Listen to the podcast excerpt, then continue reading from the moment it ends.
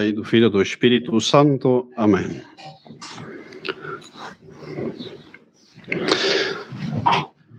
Buscais Jesus Nazareno, o crucificado. Já não está aqui, ressuscitou e os precede na Galileia.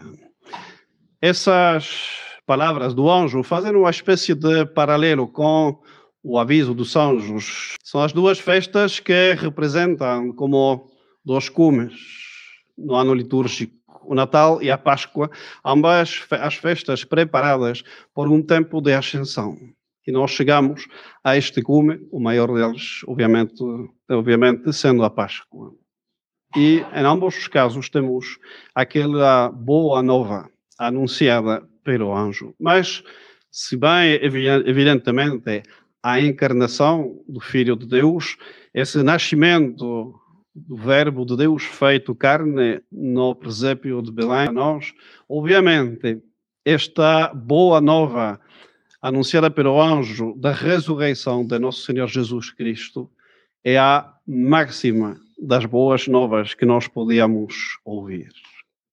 Acabamos de meditar durante esses três últimos dias sobre a paixão e a morte de nosso Senhor Jesus Cristo na cruz.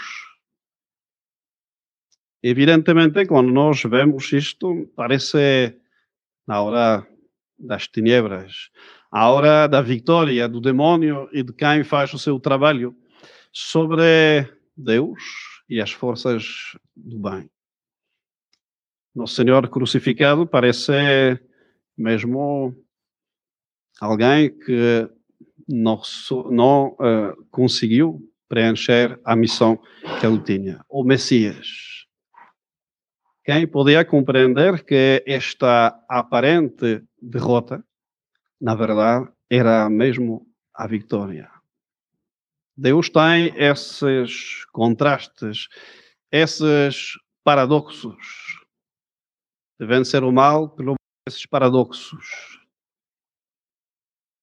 no, na sequência Victime Pascal e Laudes, tão bonita, que acabamos de cantar, pois, que é que procura o sepulcro do Cristo vivo? Quem poderia ter imaginação para inventar semelhante fórmula? O sepulcro do Cristo vivo. Um sepulcro, por definição, é de alguém morto. Não existem sepulcros para os vivos. Mas lá temos um sepulcro, mas é o sepulcro de um vivo. E não apenas de um vivo, senão de quem dá a vida para todo quanto ha sido criado. O Verbo de Deus é encarnado é em quem todo que vive recebe a vida. E esta vida, que tinha sido aparentemente morta na cruz, e de facto o Senhor morre realmente na sua humanidade, mas este homem que morre, este Deus que morre, se pode dizer mesmo, por causa dessa atribuição que se pode, atribuição que se pode fazer das uh, palavras que correspondem à natureza humana à divina de Nosso Senhor Jesus Cristo. Não é, não é falso dizer Deus morreu, porque Nosso Senhor Jesus Cristo é Deus e Nosso Senhor Jesus Cristo morreu, mas o Verbo de Deus não morre, porque é mesmo Deus. E então, este morto que vemos na cruz é quem, pela sua morte, vai dar a vida para nós. Nem tanto esta vida que já tinha dado, que dá constantemente a vida natural. Ele é que dá vida ao mundo. Todo que tem vida no mundo recebe essa vida do Verbo de Deus. Mas uma vida bem superior, a vida sobrenatural. A própria vida de Deus que Nosso Senhor possui, como Deus, evidentemente, mas mesmo como homem.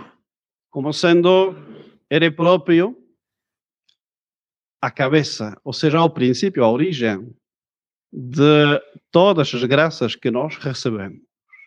Essa graça como chefe da igreja, no sentido próprio, caput é a cabeça e a palavra chefe vem mesmo disto. Quem é o principal, quem é a origem, a fonte da vida. Todas as graças que nós recebemos, desde o momento do nosso bautismo até a última graça que vamos receber no dia da nossa morte, são e vêm da graça.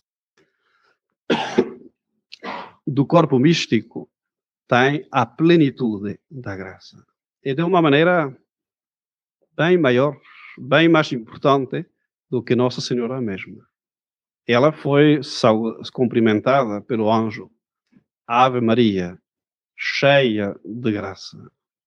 Mas essa plenitude, por grandíssima que seja, é uma plenitude participada, relativa, de uma criatura, a mais perfeita de todas, que ela coloca muito longe de todos os santos, de todos os anjos, coloca a Nossa Senhora por cima de todos os que receberam a graça de Deus, anjos e santos reunidos.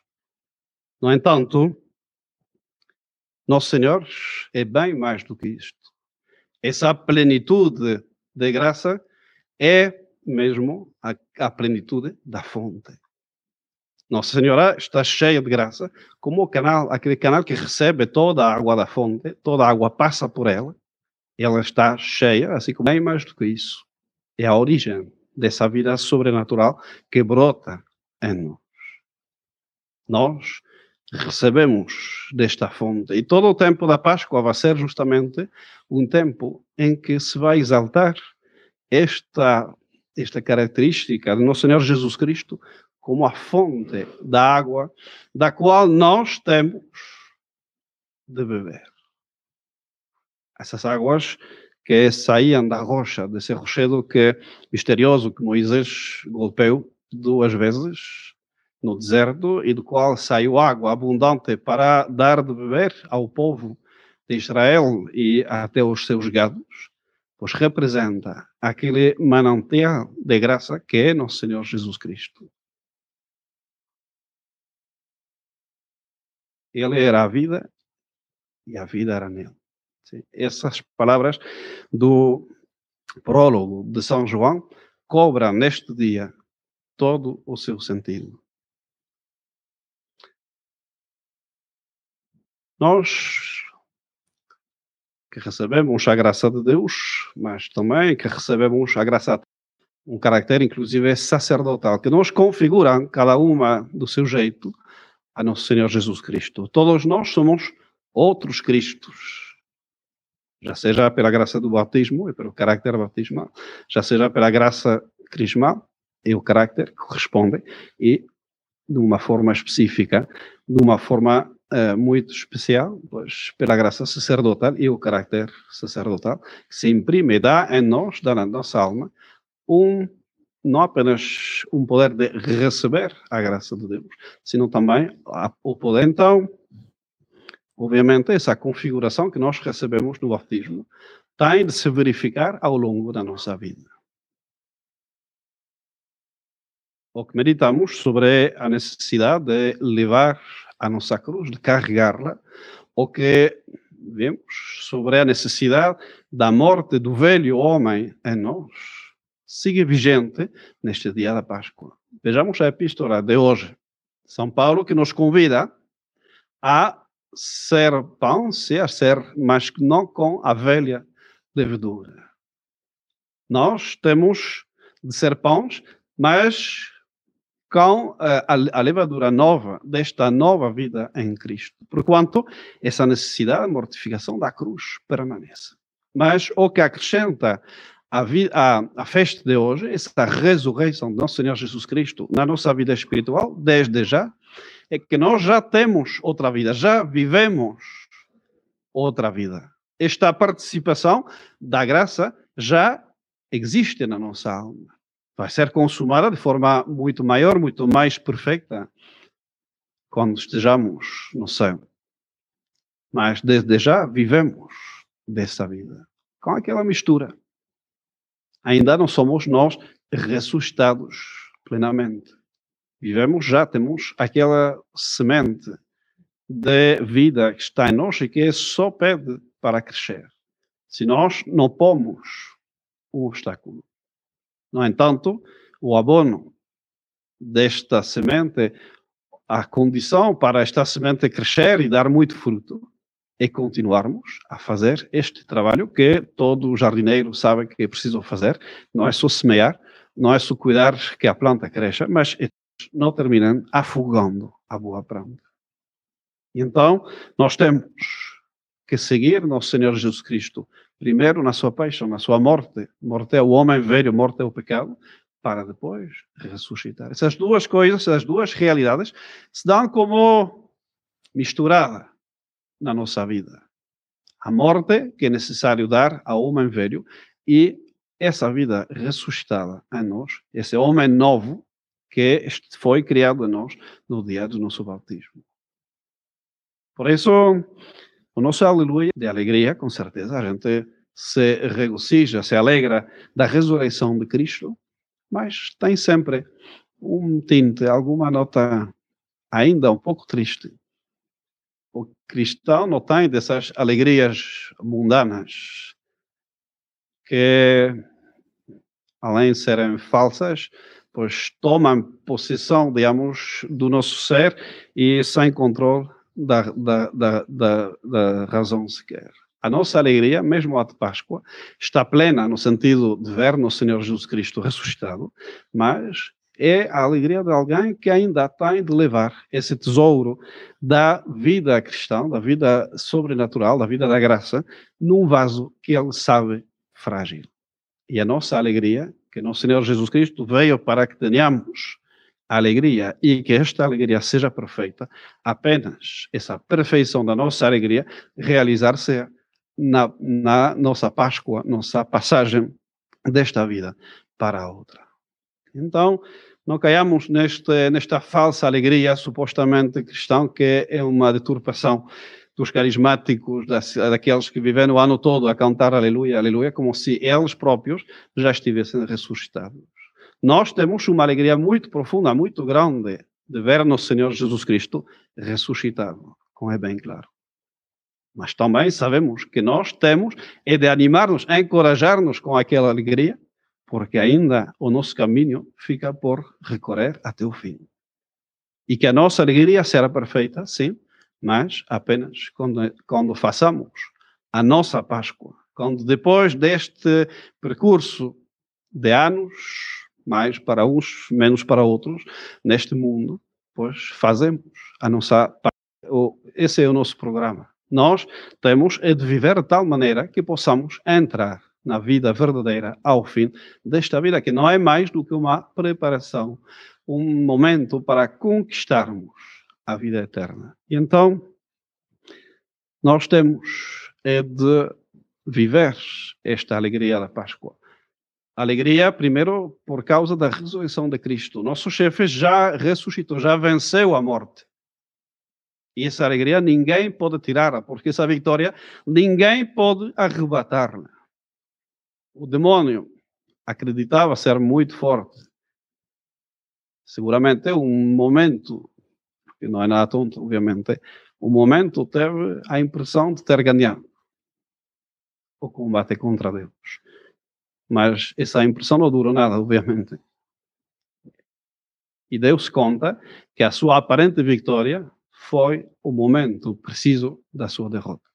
E essa alegria de Páscoa, essa alegria da vitória de nosso Senhor Jesus Cristo sobre a morte e o pecado, é uma alegria definitiva. Ninguém pode nos tirar esta alegria. Porque nós sabemos que o nosso chefe, a cabeça do corpo, já passou do outro lado, já ganhou aquele, aquele combate. Mas agora nós temos é de seguir. Essa batalha e essa vitória tem de repetir-se em cada um de nós. Onde passou a cabeça, tem de passar o corpo. E nós sabemos, talvez, se praticamos esse desporto que consiste em explorar covas, que para os homens, em todo caso, onde passa a cabeça, o resto passa. Às vezes custa pouco trabalho para quem já praticou isto. O bastante trabalho. A cabeça de um homem passou, o resto tem de passar. E essas pessoas que exploram as covas, pois sabem disto, e então, onde passou a cabeça, eles sabem que com trabalho, mas vão passar. E então, na nossa vida, é a mesma coisa onde passo a cabeça, nós todos também temos de passar. E essa passagem que realiza nosso Senhor Jesus Cristo neste momento, nós também, com a graça de Deus, vamos fazê-la, vamos conseguir passar desta vida mortal à vida eterna.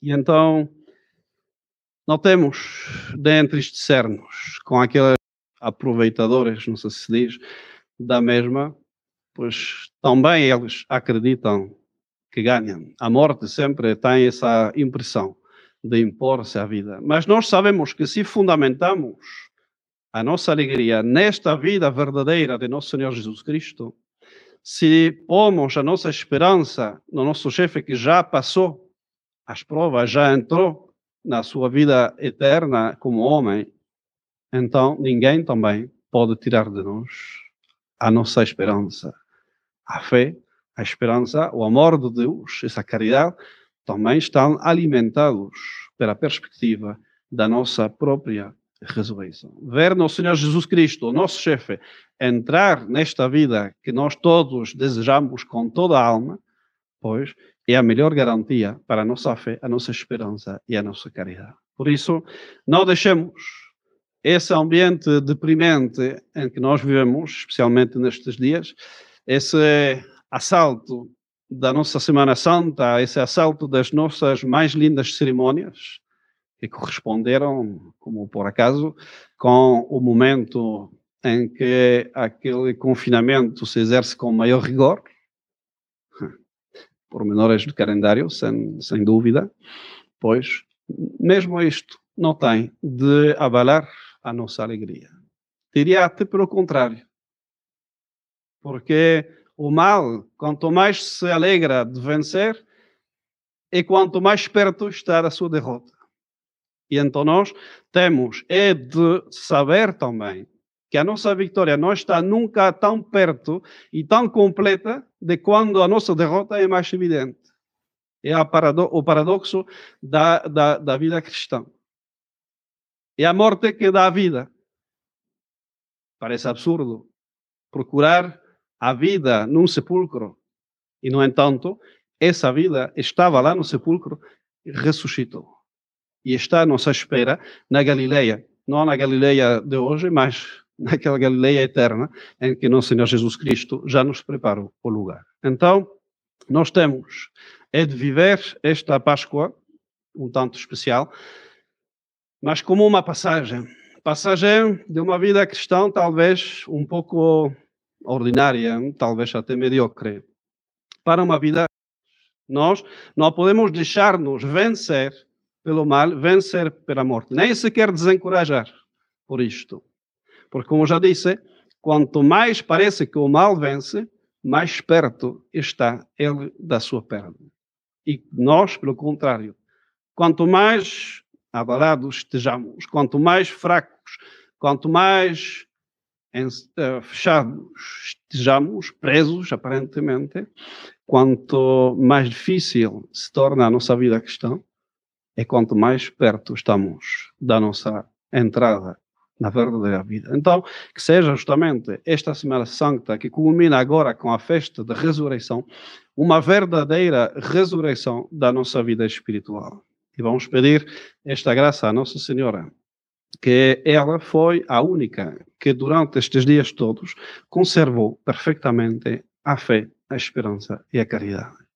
A um ponto tal que os santos padres e os doutores da igreja consideram que no sábado santo especialmente, ou seja, quando nosso Senhor Jesus Cristo estava no sepulcro, inacessível, diria confinado, para tomar uma palavra na moda, pois no sepulcro, nossa Senhora também, confinada no, na sua casa, no cenáculo, quando os apóstolos todos tinham abandonado, a fé, como vemos com o episódio de Emmaus, sim, nós creíamos que este homem ia ser um profeta poderoso em obras, mas os judeus mataram-no.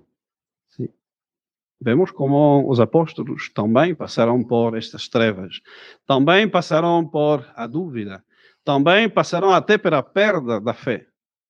Mesmo São Pedro renegou três vezes de Cristo.